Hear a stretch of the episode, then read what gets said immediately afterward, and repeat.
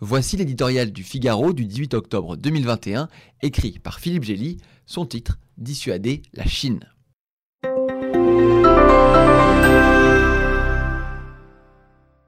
Quand un dirigeant autoritaire, installé au pouvoir sans limite de durée, martèle sur tous les tons son projet national de récupérer un territoire perdu, mieux vaut le prendre au sérieux sauf à s'aveugler soi-même. L'avenir de Taïwan est gravé dans la pierre par le président chinois Xi Jinping depuis au moins 2019, lorsqu'il a promis de réaliser par tous les moyens la réunification complète de la mère patrie.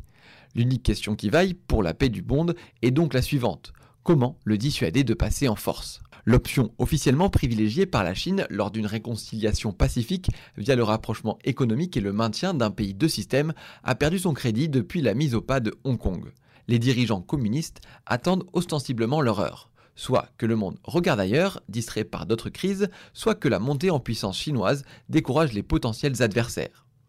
La militarisation du pays est en train de produire la première flotte de guerre de la planète et des missiles balistiques capables de frapper sur tous les continents, y compris un engin hypersonique que n'avaient pas vu venir les espions. Selon Taïwan, une invasion, à laquelle s'entraîne assidûment l'armée populaire, serait réalisable à un coût supportable par Pékin dès 2025.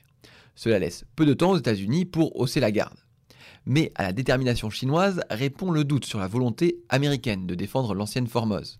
Malgré un enjeu de suprématie mondiale, Washington maintient son ambiguïté stratégique et offre à Pékin de gérer leurs différends comme au temps de la guerre froide il est à craindre que la modération de Joe Biden soit prise pour de la faiblesse par Xi Jinping.